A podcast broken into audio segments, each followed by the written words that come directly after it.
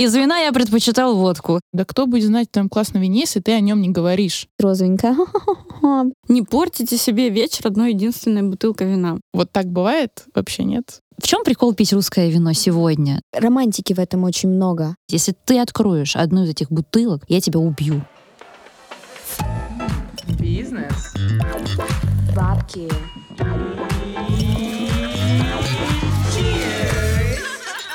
Всем привет, дорогие друзья! Это подкаст «Бизнес. Бабки Чирс» и на связи Аня, самопровозглашенный официальный амбассадор философии «Гибкий ЗОЖ». И Катя, мастер спорта по трезвости. Друзья, подписывайтесь на наш телеграм-канал «Бизнес. Бабки Чирс». Там мы рассказываем, что есть, что пить, куда ходить и какое вино выбирать. Еще мы пишем новости, статьи, мнения и делаем обзоры всего, что связано с индустрией гостеприимства. И, конечно же, узнаем, как строится бизнес, откуда берутся деньги и стоит ли открывать свой маленький бар мечты мечты. Ссылка будет в описании эпизода. А еще мы не просто две красивые блондинки, а профессиональный бартендер и опытный искушенный гость. А, друзья, тема нашего сегодняшнего эпизода а, достаточно важная для всех тех, кто ходит по заведениям и любит красиво жить и проводить время. Тема наша сегодня звучит так. Винодевы. Что обязательно нужно знать о вине? Я хочу рассказать историю, и, наверное, эта история показать, что, знаете, мир действительно полон чудес. И все наши цели и желания, они реализуются. Когда ты делаешь свой проект, тебе всегда нужно чем-то вдохновляться и смотреть на лучших. Мне очень понравился этот проект, и я, так сказать, вела охоту на этих прекрасных женщин. Ну, как это обычно бывает, я не искала прямых контактов,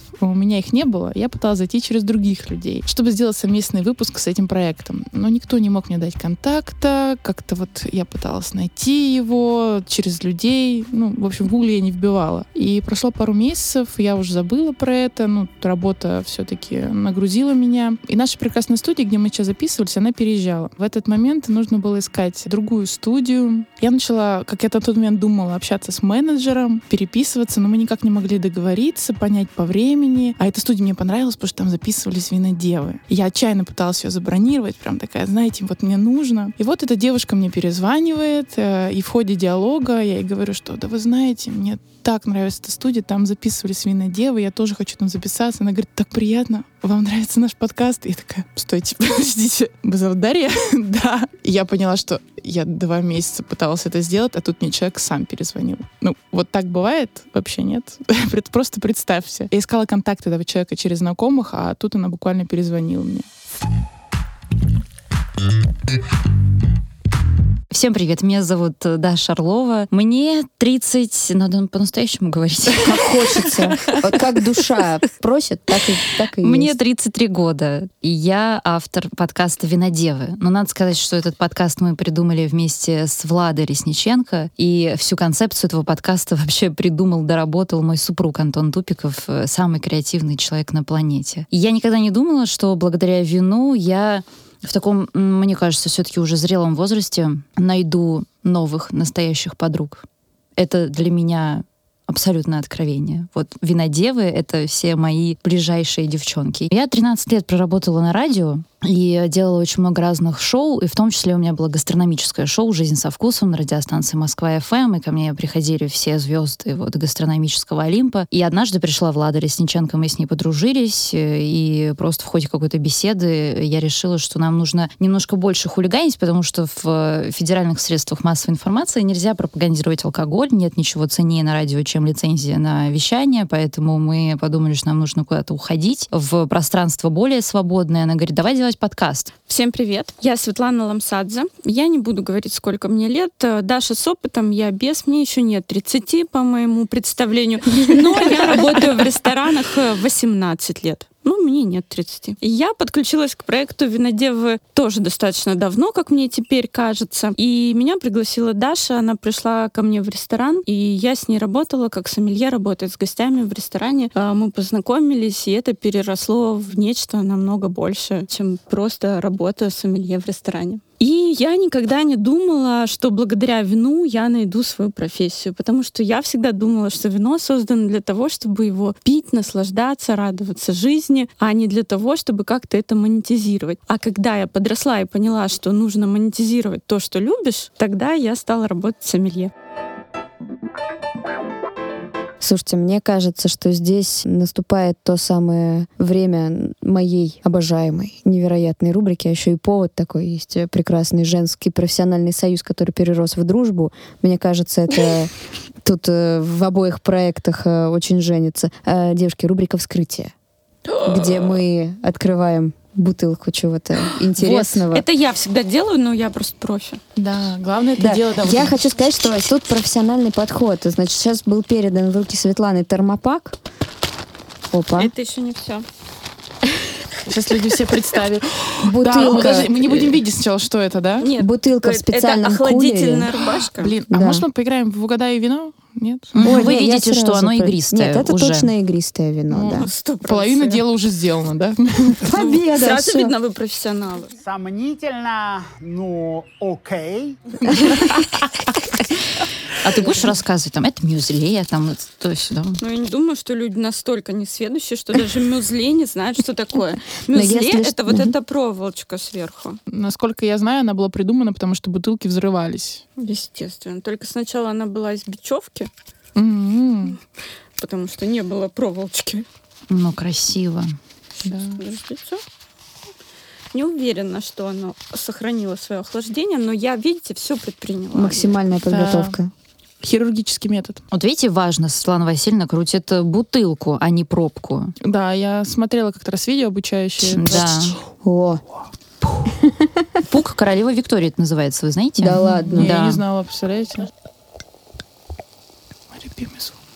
Так, ну ты сейчас сразу будешь скрывать, или все-таки мы Нет, попробуем нет, можете слепую А может, устроить? давайте слепую попробуем? Давайте. Давайте Пожалуйста. попробуем. Так, ну, значит, цвет у нас такой насыщенно соломенный, такой желтый, прям красивый цвет. Не, ну при этом такой, знаете, как натуральная блондинка. Мгм. я Но вот- желтизна-то есть. Ну, натуральная блондинка, да, А. да. Ну, так. А наша, да, желтизной. Оцените перляж, девочки. перляш это, Каков? ну, типа пузыриков много, да? Все прилично. Ага. Да. Хорош. Не, плотненько, плотненько, пузыриков Ароматика много. такая маслянист. Это шампань, нет? Ну вот вы скажите нам, вообще это шампань или это может быть... э, сидор в студии! Подожди, ты Ну, смотри. пах- пахнет как шампань. чтобы не видели они. Пахнет как шампань, правда. Пахнет как шампань. Ну вот э, солоноватые вот эти ноты и еще плюс... А, но я хочу сказать, что ты говоришь про солоноватые ноты запаха, а я это уже попробовала, естественно. И оно действительно вообще ну, сильно выраженной кислотности никакой нет.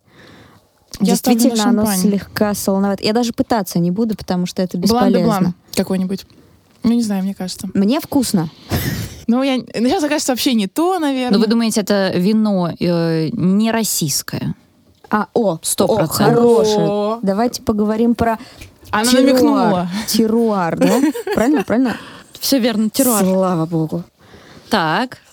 Ну и какие мысли у вас на этот счет? Мне просто кажется, что здесь такие есть достаточно яблочные ноты. Они очень похожи на то, что белые сорта винограда используют только. Но я могу, опять же, ошибаться. Это мой маленький опыт. А Если мы говорим про ароматику, блин, очень похожа ароматика на шампань. Действительно, если это российское вино, это просто вау. Реально, потому что повторить... Это всегда деликатная работа, работа винодела, очень тонкая, и повторить ароматику такую, чтобы ты говорил, да, это, блин, это старый свет, это вот точно какая-нибудь шампань, но это Но я повторюсь, мне просто очень вкусно. Ну, это на самом деле главное.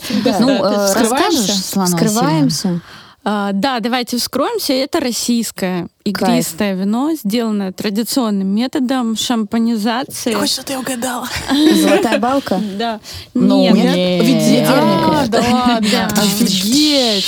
Это винодельня Ведерников. а, Вино, сделанное из цемлянского А, черного. есть черная. а, Ага. и сибирькова. И это экстра брют. Но вот это любимый наш с Дашей винодел, один из любимых, это Гюльбала Зиидов. Он а, винодельня Ведерников э, делает э, игристые традиционным методом из автохтонных донских сортов винограда, это долина Дона, и делает их так, что вслепую многие могут принять это за шампань. Хотя это донские автохтоны Я не первая сделаны такая, да? просто универсальным таким вот мастером, который умеет делать это абсолютно невозможно никак понять, что это. Естественно, у нас нет опыта по дегустации цемлянского черного или сибирькового, сделанного традиционным методом. Вряд ли мы могли бы его как-то выкупить. Но это он. Так что, я предлагаю выпить выпить за российское вино? Давайте. Да, конечно.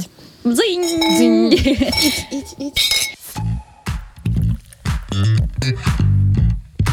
На самом деле, девчонки, нужно сказать, что мне правда хочется об этом сказать. Это вино, наш подарок вашему подкасту от проекта Вино.ру, э, в котором мы снова со Светланой вместе. Мы работаем над этим проектом вместе, развиваем его. Это вообще абсолютно уникальный проект, и скоро вы, вы уже, наверное, о нем слышали, а скоро об этом услышат все. Это первый маркетплейс авторского русского вина. Мы собираем самую большую коллекцию маленьких виноделов, Девчонки, бутиковых, восторг. авторских. Это очень крутой проект. И мы им даем уникальную возможность продвигаться с помощью нашей площадки, потому что мы снимаем про них очень крутые медиапроекты собственные. И мы еще даем возможность потребителю в крупных городах, ну пока, конечно, в крупных городах, мы начинаем с Москвы и Петербурга, дальше пойдем э, в регионы, попробовать это вино, потому что оно доступно у нас для предзаказа в пунктах выдачи удобных. Мы запомним о том, что онлайн-продажа алкогольного запрещена по закону. И вот э, Ведерников тоже один из наших поставщиков и одна из наших любимейших виноделин. Но я думаю, что Ведерников-то, конечно, знают. Но мы открываем такие винодельни публики, о которых никто не знает. Я часто тусуюсь с сомелье. Вот у меня есть хороший дружочек.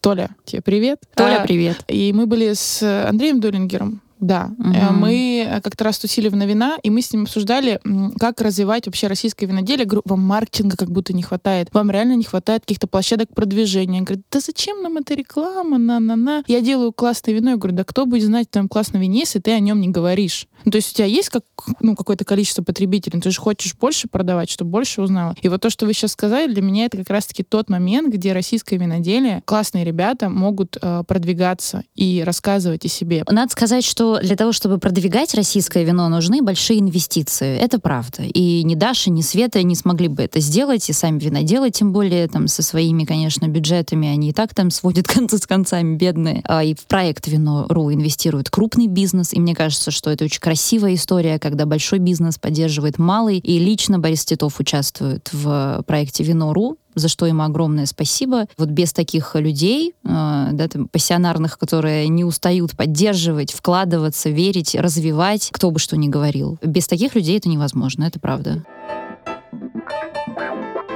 И я, знаете, пока мы тут начали говорить про выбор вина, про маленькие винодельни, про то, как вообще это все дело определять, поскольку второй сезон мы посвящаем теме культуры потребления, здесь нельзя отрицать, что вино, да, как факт, это суперсложный продукт, да, когда что ты рассказывала, вы пришли в ресторан, э, думая, что вы все знаете, а по факту здрасте, я до вечер. сих пор внизу, то есть вот этой цепочки, я где Я, даже говорю, еще- мне вкусненько, вот это вот мое понимание. И я здесь, поскольку, да, такой адвокат вообще всей стороны гостей, которые не сильно погружены в индустрию, здесь хочется вообще на самом деле проговорить об этой теме выбора, потому что, да, ну, смоделируем ситуацию, там, среднестатистический человек, который захотел выпить вина, приходит в винотеку, приходит в супермаркет, отдел, где продается вино, и что он видит? Он видит несколько стеллажей, где у нас есть там стеллаж Франция, стеллаж Италия, стеллаж там Австралия, стеллаж Россия, стеллаж э, Испания. Новый свет. Там Новый свет. И вот мы стоим такие, ага, ну беленькое, понятно, ну типа сладкое, сладкое мы не пьем, сладкое, ну мы же умные, мы не пьем сладкое, мы пьем только сухое. Э, хорошо, красненькое, ну что-то, наверное, плотненько будет, да, есть розовенькое, есть игристенькое. А вот э, вопрос, собственно, очень хочется задать, и Свет, наверное, больше к тебе. Какие основные вещи нужно знать о винах ключевых регионов? Ну, смотрите, в наши дни я рекомендую массовому потребителю, даже если он такой чайник и начинающий, сразу начинать с русского. Потому что для Италии, Франции, Испании ему понадобится много времени и денег, а для того, чтобы хорошо изучить русское, а, ему достаточно будет э, не так много а, времени и денег. А, Надо понимать, что все импортные вина Италии, Франции, Испании в категории до 1000 рублей пока не пропали, но в перспективе ближайшего полугода пропадут. Если мы пляшем там от 3000 рублей и выше, то, конечно же, знакомясь с Францией, имеет смысл попробовать два белых бургундских вина, два бордоских вина и там две шампани, хотя бы шесть вин. Бордо, Бургундия, Шампань. Знакомясь э, с Италией, имеет смысл попробовать что-то из Тосканы, сделанное из Санджавеза и сделанное из бордоских сортов винограда. И там, допустим, что-то из Сицилии, сделанное из Нерелла Маскалеза. Старайтесь, если вы выбираете вино на вечер, не берите одну бутылку. Если на тот случай она вам не понравится, у вас чтобы была запасная. Не портите себе вечер одной единственной бутылкой вина. Э, в любом случае, вторая может пригодиться. Или, если первая не понравилась, открывайте вторую. Никогда не останавливайтесь на покупке одной бутылки, если вы не знаете, что берете. Ну, то есть, если проверенная бутылка, окей. Если что-то новое, одну не надо брать. Берите две разных хотя бы. Помогает всегда э, этот совет.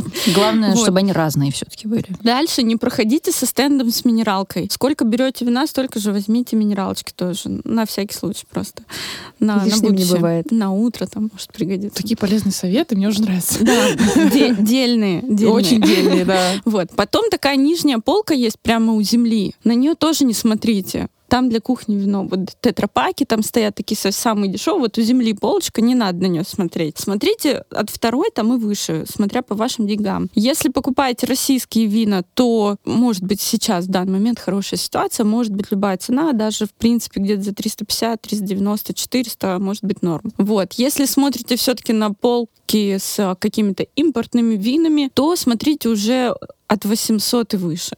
Ниже 800 тоже не смотрите, будет плохо. Это в связи с тем, что у нас это все облагается налогом, да, все-таки Ну да, плюс есть Да. акциз, плюс Да. есть э, дорога. То есть ниже 800, ну, не надо. Мгм. Сейчас, кстати, заметили, один известный дистрибьютор, он, наверное, вам тоже пишет постоянно. Купите, купите, минус 30% скидка, минус 35, минус 50. Я жду сообщения, бесплатно отдадим вам Аргентину, бесплатно, просто приходите. Ну, потому что сейчас пошлины поднимают, на винодельческом форуме это уже объявили официально, там этот министр э, подтвердил. Все, сейчас иностранное вино еще больше взлетит, и они избавляются от стоков просто.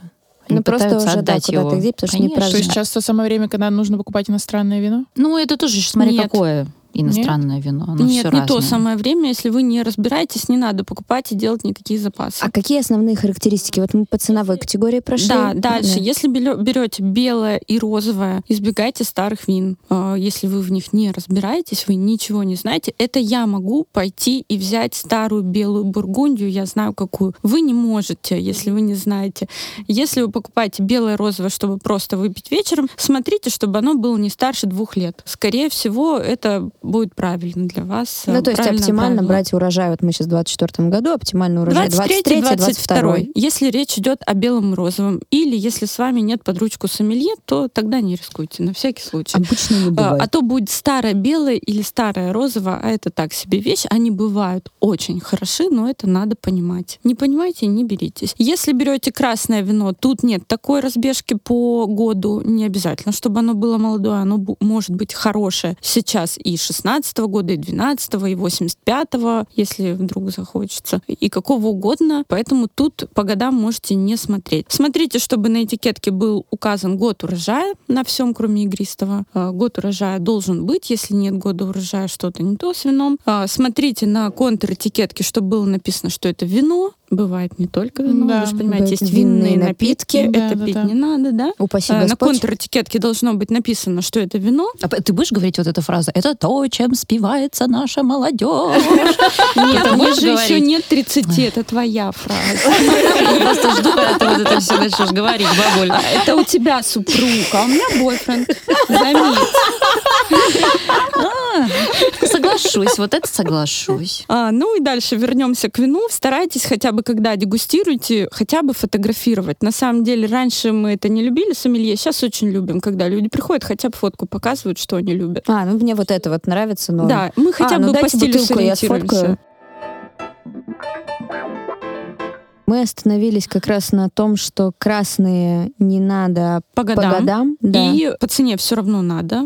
Смотрите, что слишком дешево не может быть э, хорошее вино. Ну и смотрите, все-таки действительно сухое вы хотели или не сухое, потому что очень много предложений в простых магазинах на полках, когда вина не только сухие, и вам все-таки надо сориентироваться, чего вам бы хотелось. А по игристым? По игристым то же самое. С Россией можно сейчас очень хорошее игристое купить за 390 рублей, а с э, импортными... список. э, Ну вот, эндемы стоят э, в красном и белом Эндемы, да. распродаже за Эндемы, да, очень 390. хвалят. Прекрасно все пьют и все радуются. Сухой, игристый, акротофорный метод э, недорого стоит. А если я такая, типа, вот мне Ведерников понравился. Тут На вино ру тогда. На вино, Да, надо чуть-чуть будет больше. Ведерников — это одно из самых титулованных в России вин. И это очень редкое вино. Стоимость его, конечно, девочки мне потом на Намного карту на Тинькофф. Ну, понятное дело, да. 1750 стоит это вино. Я считаю, что Ну, за такую оно стоимость, с, такой ароматикой и вкусом, это прям вау. Знаете, чем мне еще напомнило по вкусу? Немножко French Bubbles Патрика Пьюза.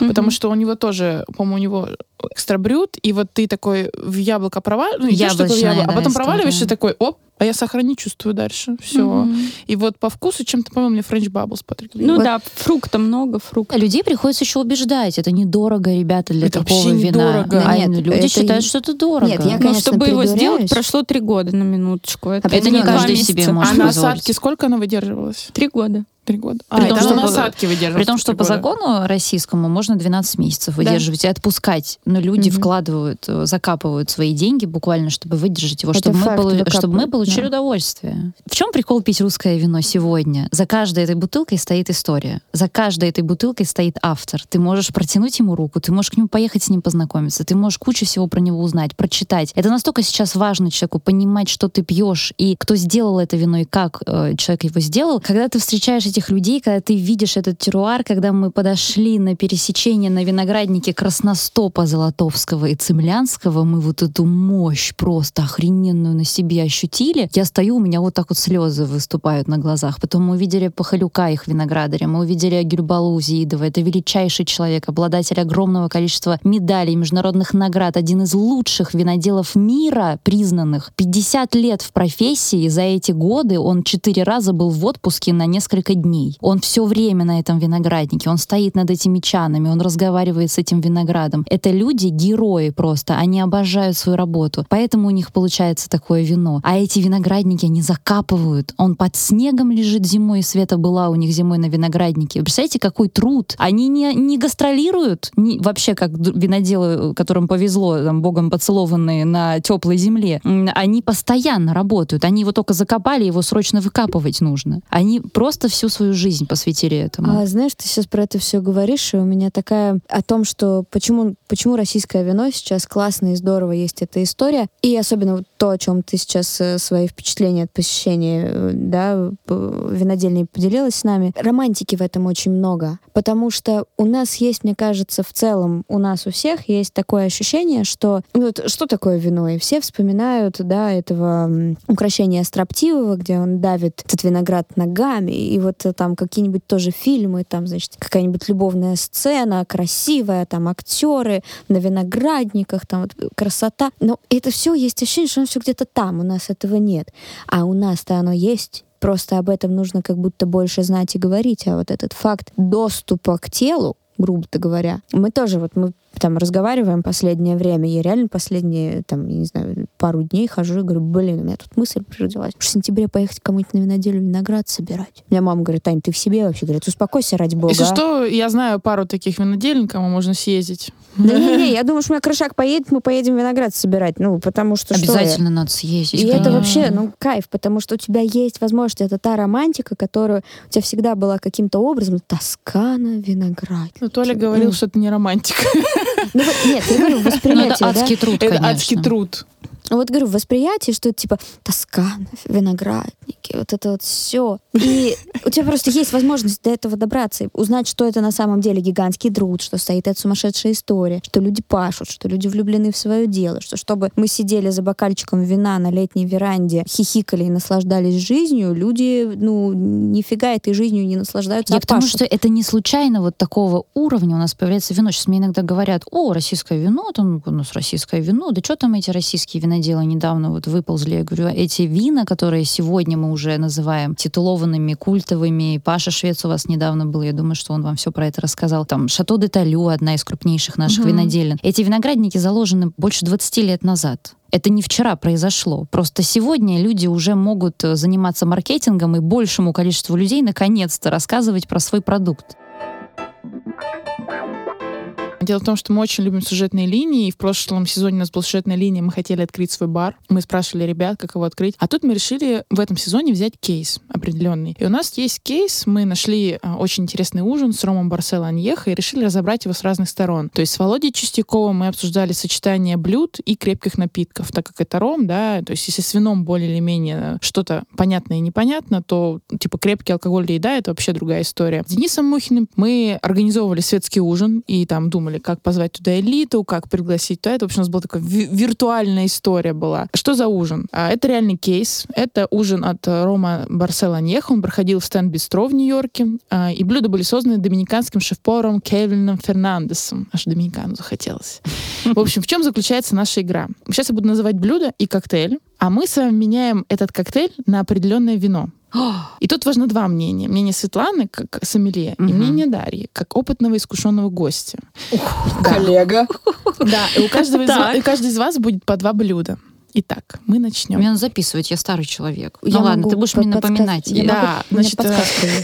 Наверное, начнет у нас первая Дарья, я думаю. Давайте. Так, значит, наше первое блюдо — это сашими из желтоперого тунца в кокосе с азиатскими грушами, маслом кинзы и чили. И сочеталось оно с коктейлем из рома Барселонеха, то есть это выдержанный ром, сразу Мгм. дубильные вещества, пюре маракуйи, сок лайма, корица и перец чили фресно. Господи. То есть у нас блюдо это желтоперый тунец в кокосе с азиатскими грушами и маслом кинзы и чили. Сладко-острая история получается. Рыба, тунец, Притом сырая. да, сашими. Ну, а вы знаете, э, меня как-то учили девчонки, Влада и Света, что шампанское все-таки самое гастрономичное вино на планете, которое справится с любой едой. И я стараюсь вообще этому принципу следовать. Надо сказать, что я человек шампань, я при любом удобном и неудобном э, для других э, случае всегда пью шампанское, и поэтому я бы выбрала шампань из шампани. Вот Фрера недавно мы открывали, Фрежеран Фрера. Было прекрасно, кстати, с похожими закусками, вот буквально в прошлую пятницу. И с Фрером, кстати, у нас было интервью для винодевы, скоро оно выйдет. А из российского, может быть, да, в качестве альтернативы, раз мы только что говорили про русское вино, нельзя его тоже не упомянуть. Э, Не знаю, Свет, ну, может быть, там типа Гунько, Блан де Блан можно было бы открыть. Так, не подсказываем, подождите. Ну, я бы, я Гунько бы открыла Блан де Блан, потому что это одно из моих любимейших э, игристых. Ведерникова мы сегодня уже со всех сторон э, обласкали, поэтому назвала бы Гунько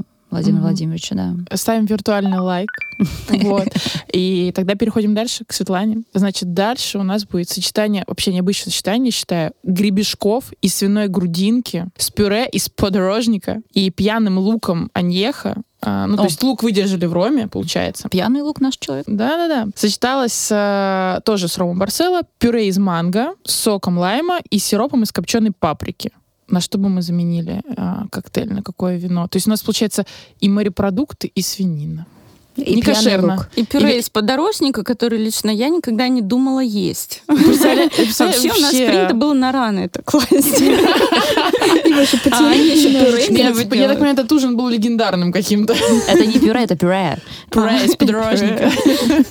Ну да, так как здесь тоже вообще какое-то непонятное а, сочетание, действительно, здесь и мясо, и рыба, и все вместе, а когда ты не знаешь, э, что к этому предложить, действительно на выручку может прийти только две вещи, это шампань и водка. А, Из вина я предпочитал водку, сказала Светлана Васильевна, и мы закончили. Тут, явно все так сложно, что я бы тоже предложила что-то из шампани, возможно, какой-то блан-де-блан, что-то сделанное в стилистике брюта. Вот к предыдущему э, я бы выбрала что-то с демисеком, что-то с остаточным сахаром, а здесь я бы, да, предложила какой-то брют классический. Вот, если говорить о э, российском игристом, то, э, допустим, брют дор, блан-де-нуар нормально. А вот если ты говоришь про то, что какой-то, да, очевидно, чистый крепкий алкоголь сюда бы подошел, если бы мы взяли просто чистый ром, допустим. Мне Не кажется, ну, вот уверена. мы- Ром сладкий все-таки в массе своей. Барсело, насколько я понимаю, в выдержанный, да. основном пряно-сладкий будет. А мне кажется, тут просто хорошее сочетание, потому что они лук выдержали в роме, да, Ну, то есть, чтобы было какое-то сочетание, условно, переход. И тут они, то есть, берут коктейль тоже с Барсело Империал на роме. Все равно есть какая-то гастрономия, потому что они, ну, лук выдержали и ром. Ну, скорее всего, там этот лук это просто маленькая деталь,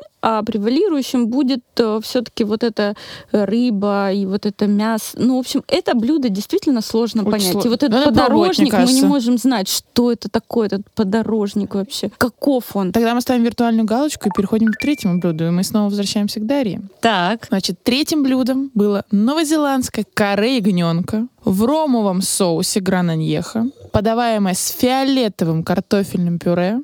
Тут не написано, почему он фиолетовый, кстати.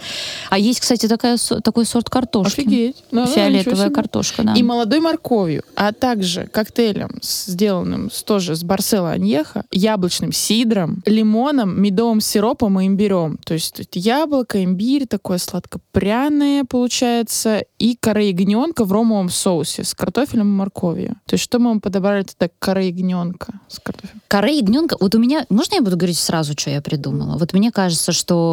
Я тоже пойду по-русскому. Э, наша теперь любимая Саша Железная почему-то. Я бы открыла Сашу Железную. Вы знаете, что у нас в Пятигорске есть Урбан винодельня, Ферум называется. 86-я строчка из 100 лучших вин России, между прочим, э, Ничего минувшего себе. года. Попробуйте обязательно это вино, оно вас ошеломит. Вот ее Аполлинария я бы, кстати, для этого открыла. Ну, дала бы ему немножко подышать, чтобы он чуть-чуть уравнялся, потому что вино такое у нее, оно как будто бы живет. И оно бы стало немножечко более гладким, и я бы с удовольствием провела с корой ягненка этот вечер и с Сашей. Э, Аполлинария это будет э, бленд Каберне Савиньона, Каберне Франа и Саперави, если я не ошибаюсь. Все верно. Да, и мне кажется, это было бы классно. Эти сорта бы играли друг с другом. И вот такое сложно сочиненное блюдо, в основе которого мясо, но все-таки такое мясо очень лояльное к нам, да, и мне кажется, оно все-таки универсальное. Оно бы хорошо Ну, подошло. плюс, учитывая, что здесь ромовый соус, который тоже сделан на Про ромовый Аньеха. соус я вообще ничего не знаю.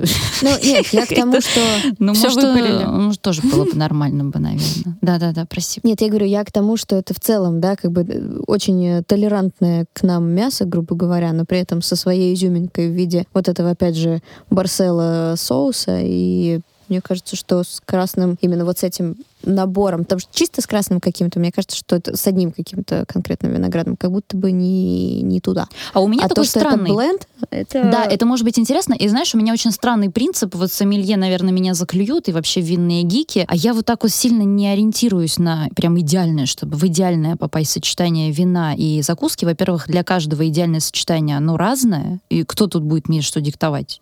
Ну, Ну, Пей как хочешь, да. во-первых. А во-вторых, э, я люблю и умею, кстати, наслаждаться и едой, и вином. Но бывают, конечно, какие-то дикие сочетания, тоже такая хрестоматийная история, там, что нельзя савиньон блан с, со спаржей с- совмещать, или что там какие-то металлические привкусы дает. Ну, это такой как бы общечеловеческий опыт, все как-то это попробовали, охренели от того, как это невкусно, и решили... сказали, нам ну, не надо. да, там в Вайнфоле написали, что это плохо, и никто не, это не делает. Ну, если это не какие-то там очевидные вот такие вещи, то, мне кажется, можно наслаждаться и вином, и едой, и всегда можно как бы приблизить э, этот мэтчинг, если хочется. Ну да, есть такой термин, как убийца вина, и этих убийц вина так много, что если все эти убийцы вина не есть, то тогда вообще что же есть тогда? Как в баню не Э, ходить, да. условно. Жить не хочется И вообще. там, допустим, всегда говорят, томаты, томаты нельзя. Ну а как не съесть э, бурату с томатом?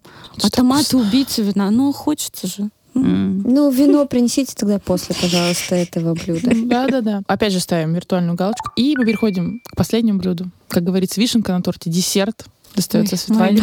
От Света вообще мастер в этом. Да, ну все, мы сейчас проверим. Десерт представлял собой шоколадный хлебный пудинг, настоянный на роме Imperial Барсела, и коктейли с ромом, лаймом, ананасом, сиропом, пюре из маракуйи и мяты. Ой, ну шоколадные десерты это вообще элементарно к ним подходит практически.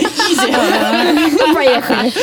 Ну, Ну, ну, э, выдержанный, опять же, десерт. Ну, ничего страшного. К шоколадным десертам подбирать сочетание это масса всего вкусного. Это в первую очередь красные крепленные вина для э, неискушенных потребителей. Это может быть э, любой красный порто. А для искушенных потребителей это может быть такой редкий вид вина, как ривзальт. Э, это красное крепленное с юга Франции.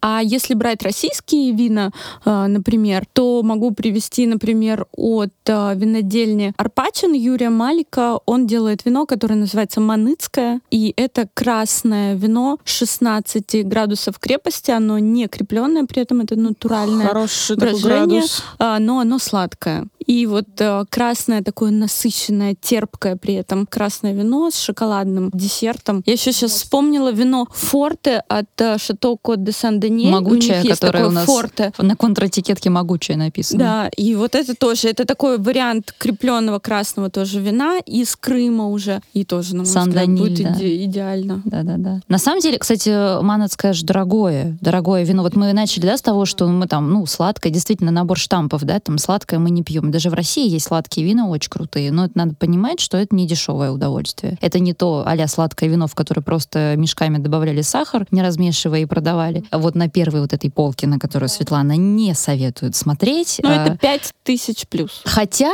вот на Кубань вино мы снимали, когда эпизод ты купила мне в этом фирменном магазине. Что там Но это еще попробуй до- достань. ну, это тоже было же недорого, ты же вряд ли на меня много-то Только это потратила. есть только в фирменном. Сколько там было? Это есть Ну, только в фирменном Ну, магазине, если вы доедете до. Шато Тамань. Там было много любви, да. На самом деле было много любви, потому что я собираю коллекцию вин года рождения моей дочери, 2018 год. Очаровательно. И Светлана специально мне э, преподнесла И вообще, 18 я. Даша рассказала про то, что такое закладки и как их делать. Ну, другие, другие, другие девочки закладки. Подождите, мы про литературу, да? Нет, закладки это когда вы закладываете вино определенного года рождения своего а ребенка, близкого расскажи, человека. пожалуйста. Это закладка на самом деле. То есть вы закладываете год рождения, допустим, ваш или вашего ребенка. То есть сохраняете Лучше ребенка, ну, и это дорого. воспоминания а, об этом особенном для вас годе. Ух ты. Свадьбы, это Я может так быть точно год, что сделаю. угодно. И дальше пьете это вино годами. Это закладка. Очень важно, если вы храните, пока у вас там нет своего погреба где-нибудь в Липецкой области, э, и вы храните его дома, очень важно всем родственникам, всем друзьям, которые у вас ночуют, прямо подвести их к этому шкафу и сказать, если ты откроешь одну из этих бутылок, я тебя убью. Это же инвестиции. Инвестиции в вино — это очень хорошая тема. Это жидкое золото. Блин, мысля, мысля. Да, да, отлично. Инвестиции в вино, друзья. Отличный Я лайфхак. рекомендую вам всем это взять на заметку и начать обдумывать. Мы с вами поговорили про базовые такие понимания вин, да, вот там чайник пришел в э, винный отдел, что делать? Шел у нас разговор, да, допустим, про сладкие вина, которые там от 5000 бутылка, очевидно, что абы кто а, ее не возьмет в плане того, что это должны быть э, очень развитые вкусовые навыки, дегустационные навыки, чтобы это понимать. Но представим ситуацию, что мы, значит, как будто я такая все уже выучила, разобралась, и я хочу винного люкса. Что есть винный кутюр? Я точно знаю, значит, если вдруг захотели винного люкса, собираетесь и идете в ресторан Twins Garden.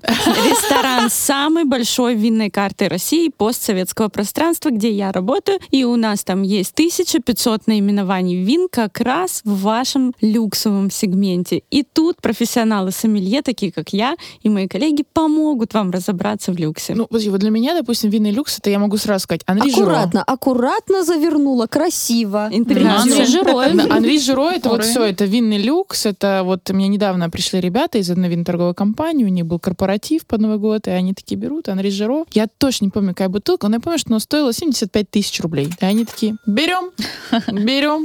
И я, ну, естественно, я открываю, я ее пробую, я не сомелье, но бутылка-то 175 тысяч на дороге не валяется, как говорится. И это прям такой жир, вот я не знаю, это прям а в все. чем он заключается? Я не пробовала вино дороже 10 тысяч рублей. Никогда.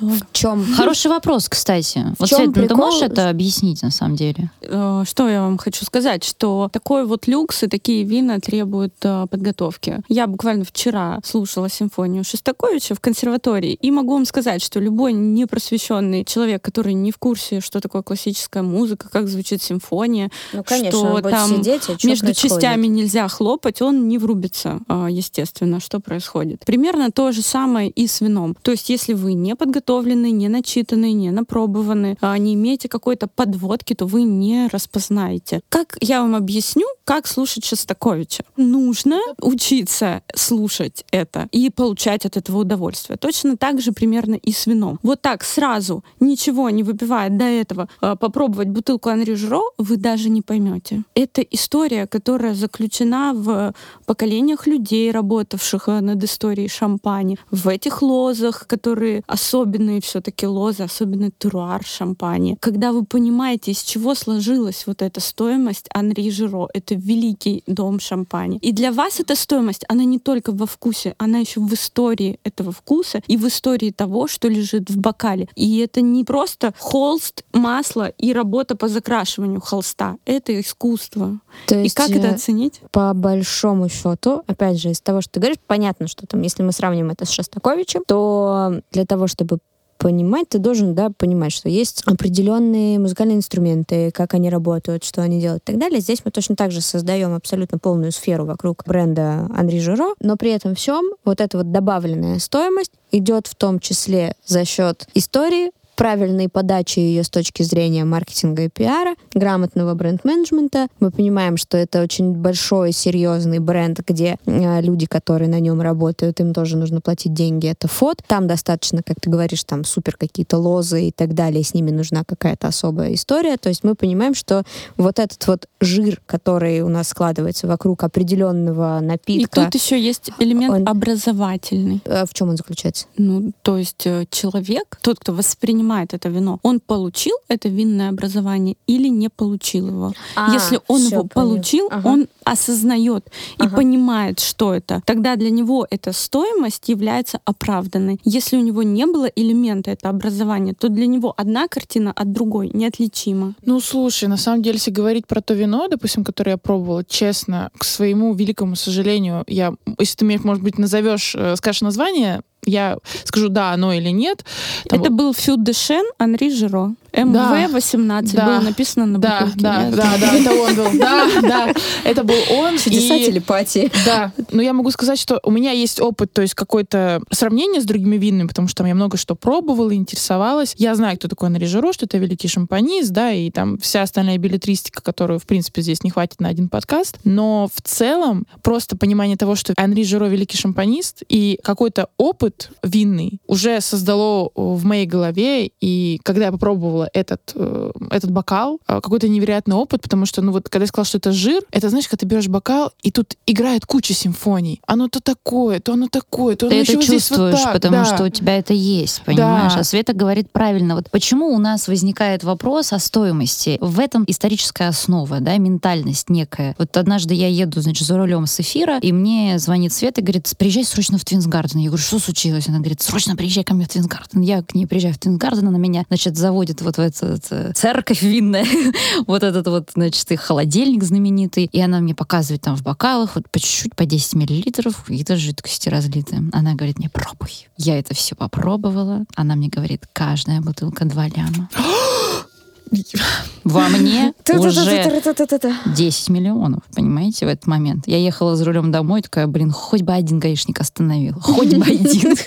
Ну там, понимаете, а просто на что я губы. пила, мой мальчик? Э, Да, и я когда общаюсь там с французскими виноделами, культовыми, великими, там Дюбан мне говорил то же самое, Доминик Дерен, вот сейчас Фрер тоже сказал, что мы вспоминаем о путешествии в Россию, нам там открывали такие вина, которые мы себе сами позволить не можем. У нас есть вот эта вот любовь открыть все, что угодно, все, что стоит, Но это э, с десятью наша. нулями. А вот на этом вырастают поколения, и люди, может быть, вот, ну, как бы во Франции человек может открыть очень дорогую бутылку вина, но это будет какой-нибудь сидеть, это там очень богатый какой-нибудь наследник э, и какой-нибудь известной династии, он с детства знаком с этим искусством, у него это в крови, да, а у нас э, вот не всегда так бывает, и поэтому до сих пор вот это как память этих поколений возникают очень часто вот эти мысли, что так дорого, а что это значит там, да, а почему мы должны за это столько платить? Вот я это связываю именно с этой причиной исторической на самом деле.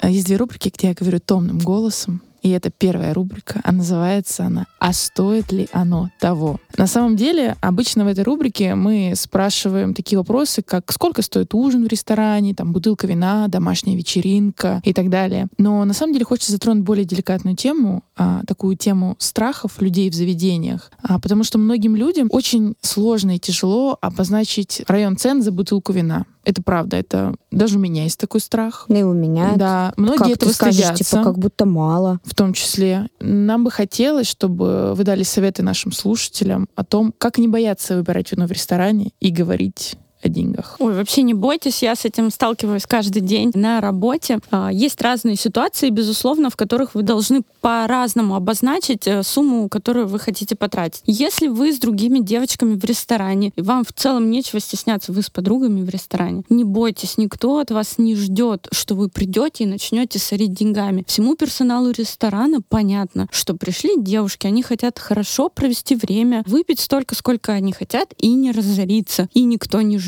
от вас того, что вы сейчас пришли и будете заказывать топовые вина за десятки тысяч рублей. Ага. И вы можете смело сомелье или тому, кто вас обслуживает, говорить, слушай, мы хотели бы выпить две бутылки вина до стольки тысяч. Вам всегда порекомендуют. Это вы можете говорить открыто. Не надо стесняться. Если у вас другая ситуация, допустим, вы мужчина, у вас свидание, вы не можете при девушке, с которой у вас свидание, даже там, даже если это не просто девушка, а жена, обозначить э, цифру, э, в которую вам бы хотелось уложиться, ну, понятно, вы испытываете некий дискомфорт по поводу цены. Всегда есть меню, то есть э, есть винная карта, и вы всегда можете вот так сомелье показать, хотелось бы что-то в этом диапазоне, и показать на любую позицию, правая строчка которой вас устраивает, правая строчка, то есть только ценовая строчка. И сомелье вам в этом вот а, обрисованном вами уже, вы просто пальцем показали. Ну, Не надо называть цифру. Вот так пальцем.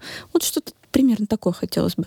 Все вам предложат А, и при варианты. том, что можно вокруг даже не называть Не называйте. Нет, Да, да, пальчиком да. покажите. У нас, как правило, слепых нет в ресторанах, все все видят. И А Как любопытно, она же ведь-то еще А тут подумает. меню открыл, прости. Такой, я слеп, дорогая. Нет, а я просто к тому, что она-то, наверное, еще подумает, что он типа так в вине разбирается, вот он обозначил, что какое вино Да, надо, есть а он-то вы цифру он показывает. э, Вы пальцем показывает, а там равиоли с сыром, на самом деле. Но Вот эта хороший сомелье, хороший сомелье сделает вид, что... Да почти любой сомелье. У нас место. в Москве лучшие сомелье страны работают э, во многих ресторанах, поэтому просто показывайте пальчиком на удобную для вас цифру. И сомелье никогда не предложит в два раза больше. Он будет вот рядом чуть ниже, чуть выше, но вот он будет рядом с этой ценой, которую вы ему показали. Он нормальный тоже вменяемый человек, и он не будет уводить вас э, в какие-то другие ценовые категории и будет вам в этом предлагать. Какие еще бывают ситуации? А, Бывает ситуация, когда вы хотите вино по бокалам и ну, вообще не собираетесь пить бутылку, но вы растерялись, не знаете, что выбрать. Допустим, большое предложение вин по бокалам. Точно так же вы можете сказать, вы знаете, я не знаю, чего я хочу, можете мне дать попробовать. Как правило, вино по бокалам уже открыты в ресторане, и никому не будет из персонала сложно налить вам там 10 грамм попробовать, чтобы понять, это то, что вы хотите или не то. И чтобы тот бокал, который вы один заказали, был как раз таким, как вам нравится. Это тоже нормально. Это нормально и ваш, ваша возможность продегустировать вино. Нельзя, конечно, дегустировать те вина, которые по бутылкам, но не будут вам их открывать. Но они по бокалам, те, которые, пожалуйста, вам А вот у меня сейчас вопрос, который очень... Мы с семьей недавно сидели, это обсуждали. Просто я в семье котируюсь как э, «мам, привет». Э, В семье котируюсь как э, знаток э, алкоголя лучше, чем они все. И если мы идем куда-то в рестораны или еще что, выбором алкоголя занимаюсь я. И вот этот вот бокал, из открытой бутылки попробовать дают мне. То есть при мне приносят, мне ее показывают, говорю, с умным видом, такая, угу, это оно. Ее потом открывают, наливают, и мне дают А ты должна что-то бокал. сказать. Это, да. Я нет, Вольно. Свободен. Да-да-да. И вот и мне дают пробовать этот бокал. И, ну, в целом я его пробую, да, окей, нормально. А если мне не понравится? То вы ошиблись с выбором. Просто И говорить, что не нравится. это вам. Нет, что ты говоришь, это неправда. Ну, значит, вы не договорились с сомелье. Если вам не нравится то вино, которое вы выбрали, э, в сомелье, в принципе, э, должен сделать так, чтобы вам ее заменили. И Подождите, в хороших не-не-не, ресторанах давайте это не так. должно быть Сомелье счете. вам ничего не должен. Шахмат. Я как сомелье говорю. Для этого есть предварительный разговор с сомелье, когда Ага. вы выбираете, вы сами делаете выбор того, чего вы хотите. Вам дают попробовать на предмет дефекта. А. Если в вине есть дефект, вам всегда его поменяют. Если вино вам не нравится, это, Это как с моя женой. проблема. Это Ага. как с женой. Не нравится уже после ЗАГСа? Ошибка Извини, выбора. пожалуйста. Ну, Ага. тут, смотри, мне кажется, тут может быть история с тем, что бывают случаи э, неопытных сомелье, да, когда ты понимаешь, что то, что описал тебе человек, и то, что в бокале, это не соответствует. Именно поэтому опытные сомелье не пишут Но бывает вино. же, Да. что сомелье ошибается. Слушай, ну ты говоришь про себя, но есть же сомелье, которые могут ошибиться и не то вино рекомендовать человеку по Выбор описанию. сделал ты. Но тогда сомелье должен предупредить, что, к примеру, это биодинамика. Знаете, почему мне помогает образование психолога? Психолог не дает советов. Сомелье тоже не Знаете, дает советов. что- Выбор делаете вы. Знаете, что любопытно? Когда Светлана Ламсадзе в подкасте «Винодева» рассказывала про ресторан Твинсгарден, она мне говорила в подкасте, что если вам открыли даже бутылку и вам не понравилось по каким-то причинам, ресторан пойдет и заменит. А сейчас смотри, вот человек говорит, сомелье ничего не должен. Это вы ошиблись. То есть все, правила по- поменялись, да? игры? Правила единые для всех и всегда. Ошибка выбора может быть, и это ошибка гостя. Но ошибка сомелье — это если он вам рекомендует так, что вы думаете, будто бы это его рекомендация. Вы должны Сложно. понимать, что это ваша ответственность и ваш выбор. Вот я как И раз вы хотела берете спросить, а можно как-нибудь на себя. перекинуть Нельзя. ответственность? Сомелье всегда тонко чувствует эту грань, когда на них пытаются перекинуть ответственность. И всегда стараются от этого дистанцироваться. Выбираю не я, выбирайте вы. Я вам рекомендую. Одно, другое, третье. Даю несколько вариантов на выбор. Вы выбираете. А уже понравится вам или нет. Я могу так открыть вам 10 бутылок, Мгм. мне их не поменяет Не, ну никто. 10 это понятно, что А, это уже... А бывают такие люди, которые хотят 10 бутылок поменять. И кто за это будет платить? Я? Нет. Еще, кстати, знаете, важный момент, вот Свет тоже не уточнила. Многим до сих пор кажется, что сомелье зарабатывают на том, что они там какую-то более дорогую бутылку продали. На самом деле это фиксированная, как правило, сейчас оплата, и в хороших ресторанах зарплата сомелье никаким образом не зависит от цены вина, которую он продал там тому или иному гостю. Поэтому не нужно бояться и думать, что вот сейчас, если вам сомелье предложил, значит, он точно предложил самое дорогое. Ну, как правило, Да, тоже давно не боятся, так. что сомелье сейчас их будет разводить. Нет, сомелье не разводят никого. Значит, есть вторая рубрика, где я говорю томным голосом. Называется она рубрика «Бартиндер 2.0». В прошлом сезоне мы выбирали там самого красивого, притягательного бармена. И тогда- Самый красивый винодел? Нет. Хотя, ну, немножко если хотите, тоже Не, можно У ну, нас может, есть, есть Нет, ответ. ну, Ну, а, давайте это- это- щас. ну, вообще по-другому тут немножко. Но Э, это тоже можно. Так как у нас... э, Да все хорошо. Это тоже классная история. Но на самом деле второй сезон мы посвятили больше гостям, да, Поэтому гости у нас о чем думают, э, когда идут в заведение? Ну, это не первая мысль, но она тоже закрадывается у многих. Так, заведение и бар, и ресторан — это третье место. Это где найти мужа или жену? В Твинсгарден. Нет, они там все уже женатые приходят. И еще с родителями. Это такой ресторан. Там уже все в такой, ну, в миссоне сидят уже бабушки, дедушки, обед? и дети. В общем, куда надо идти, чтобы найти Парфенов мужа там раньше жену? был в углу. Да, чтобы найти мужа или жену. В какие места надо ходить? Вот, чтобы прийти так. так- Искра пробежала. Да, и познакомиться, может быть, с кем-нибудь. Вообще ничего про это не знаю. Я знаю, я скажу. Ну. Слушайте, Женя Качалова, привет ей большой. Моя любимая подруга, основательница винных базаров. э, вообще первый человек в Москве, который поставил э, с ценой, написанной маркером на бутылке, э, вино на полку и дал возможность гостям не, вот, не общаться там с сомелье кавистами, а просто прям подойти самому, выбрать, открыть и выпить, чем демократизировала абсолютно эту винную культуру в городе, за что ей низкий поклон. Вот у нее был такой бар игристый, по-моему, так и назывался. И вот это прямо было место, куда нужно было приходить, чтобы с девчонками познакомиться. Вот Мгм. мужа или жену. Это вот я точно знаю, что в игристый ходили, потому что в пятницу вечером все самые роскошные москвички были там. В Ну, игристом. мне кажется, сейчас такой вариант это вина-вина в том числе заведение, Возможно, потому что там Ну, я там сейчас там Там знакомлюсь. вообще самые сливки, Да. как бы. Ну, Да. Твинсгарден явно не это место, да, к нам приходят люди, которые уже определились. а Слушай, где можно идти? а в ну, давай обед? прикинем. А в обед туда что, не В ходят обед, какие-нибудь Ну, это больше, да, деловые переговоры, но вряд ли они их будут э, прерывать на такие странные вещи. Ну, девчонки, я Ну, старалась, не у простите. Ну, Я старалась. Какие у нас еще есть, может быть? Мы, чтобы бары. понимали, у нас Не прошлый кейс, знаете, какой был в прошлом выпуске? Позапрошлом уже, получается, будет. Нам а, наш друг Денис Мухин рассказывал, как девушка брала кредит на рестораны. 150 тысяч рублей, чтобы найти мужа. Это вложение оправдалось, я вам скажу. Не знаю, мне кажется, в спортзале гораздо лучше. Там все без прикрас, не накрашенные, как Раньше креативные, классные парни сидели в Старбаксе. Где они сейчас? Я не знаю. Мне кажется, что у нас вот такой ресторанной культуры все равно, кто бы что ни говорил, да, пока нет. У нас все равно для большинства людей ресторан это по случаю, а случай это что? Это вот праздник какой-то отметить, пятница, там вечером пойти, э, корпоративная какая-то история, там тоже особо не с этим прицелом не познакомишься. Поэтому, наверное... Еще, знаете, мне кажется, наш ресторанный рынок очень сильно еще ощущает пандемийное влияние. У нас все равно люди как-то не вернулись, потому что поняли, что, во-первых, они очень много денег экономят, благодаря тому, что они не ходят в злачные заведения. И многие так и остались. Э, вот э, вообще вычеркнули эту необязательную статью расхода, к сожалению. Мне вот, знаете, очень э, помнится, мы в первом сезоне, когда писали с эпизод с девчонками из проекта «На свежую голову», мы после записи поехали с ними в один из наших любимых баров, Бикс, на Казихинском переулке. Мы вчетвером такие классные молодые девчонки, такое настроение, мы там слегка выпили игристого, все классно. И одна из девушек, э, которые были наши гости, а, у них сложилось такой какой-то небольшой коннект с парнем э, за соседним столиком, и они что-то там переглядывались. Ну, там же в Биксе еще очень плотно столы стоят, как бы уже практически плечом к плечу. А она такая, очень такая кокетливая, такая вся такая игривая. А, и она написала свой номер на салфетке. То есть она ему говорит, ручка есть? Они не разговаривают, ну какой-то перекидывается, она на него так дерзко такая, ручка есть? Он опешил вообще ручку, да нашел какой-то письменный При этом у нее был очень деликатный посыл, я бы сказала, все равно. Очень деликатный, очень такой супер секси, супер флирти, но при этом такой... Нас... Девушка-девушка прям. Прям такой элегантно настойчивый э, ручка есть? Она находит ей какой-то, попешил, находит ей письменную принадлежность, она, а мы уже рассчитались, все.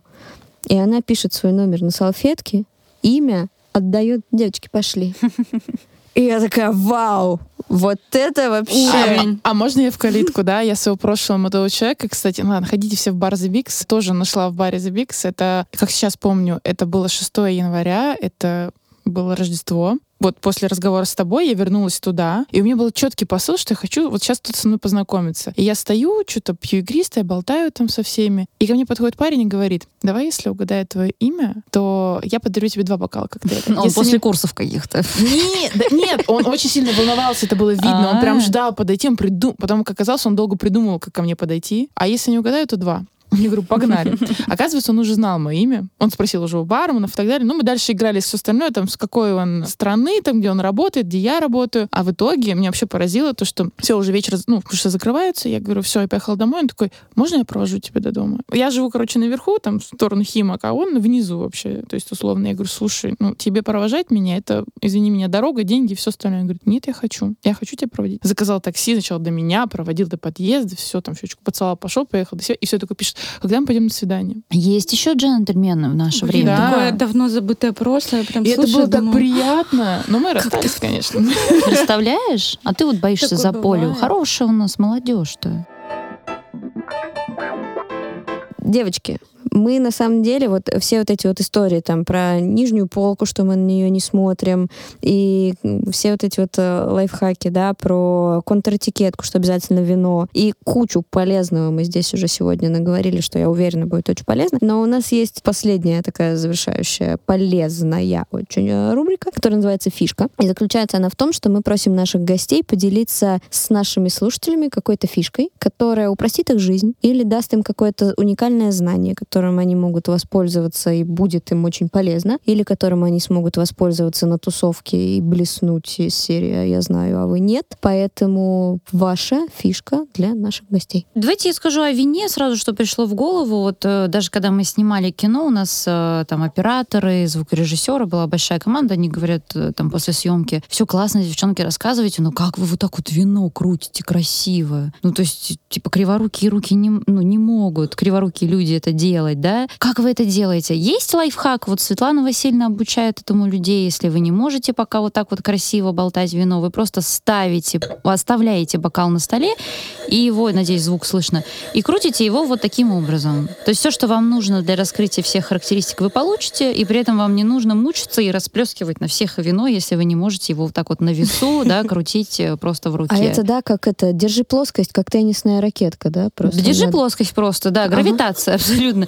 И вот э, никто не посмотрит на вас косо, если вы вот так вот покрутите бокал. И мне кажется, хороший лайфхак для начинающих винолюбителей. Ну а если хочется кого-то удивить, я всегда предлагаю а, воспользоваться методом собража изучить его, выучить его у себя восторг. дома на кухне, и на любой вечеринке а, можно Дома на покорить всех, просто привлечь внимание а, великолепно исполненным сображем, любым предметом, которым научитесь открывать. Ну, еще у меня есть такой лайфхак. Я считаю, что путь к сердцу любого человека лежит через желудок. Надо уметь э, готовить все-таки что-нибудь. А так как мы люди современные и не приспособленные к приготовлению еды, а, я призываю дома всегда держать э, мороженое и Педро Хименес и делать э, Моя любимая. э, поливать Да. мороженое Педро Да. Хименесом и всем в любой ситуации Лайк. предлагать идеальный десерт, который говорит, я сама приготовила. Это лучше. э, И все будут говорить, о, как вкусно! И ты будешь такая богиня Это меня гость один кухни. учил этому.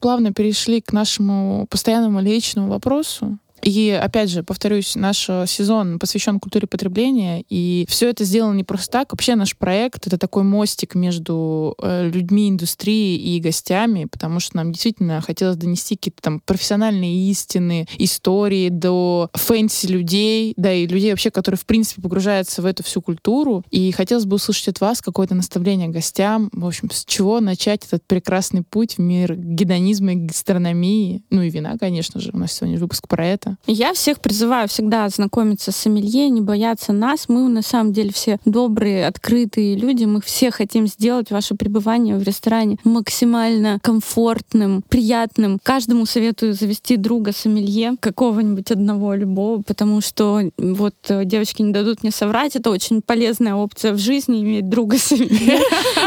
Вот. И это вам всегда в любых обстоятельствах поможет. Знакомьтесь с сомелье, дружите с сомелье, зовите их э, к себе.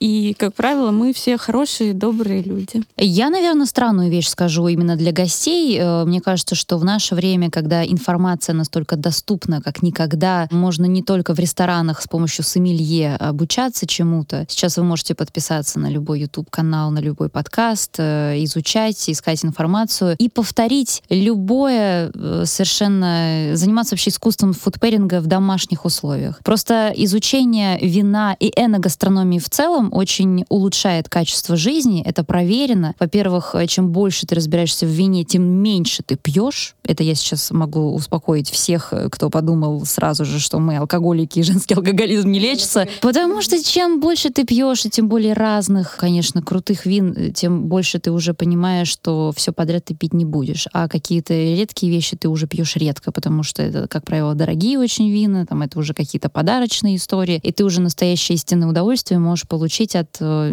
там эксклюзивных каких-то историй. Это случается нечасто в нашей жизни. Поэтому и ты уже не будешь пить просто так. Вот открыл и пьешь не глядя. Ты ритуализируешь этот процесс. Ты обязательно пойдешь на рынок или в какой-нибудь супермаркет, подберешь еду- продукты специальные, ты приготовишь какую-то специальную еду, ты купишь какие-то красивые бокалы, и ты уже пригласишь особенных людей, с которыми тебе хочется это разделить и рассказать эти истории про винодельню Ведерников, про Гюльбалу Зиидова. И это уже совершенно другая жизнь. Она наполнена смыслом.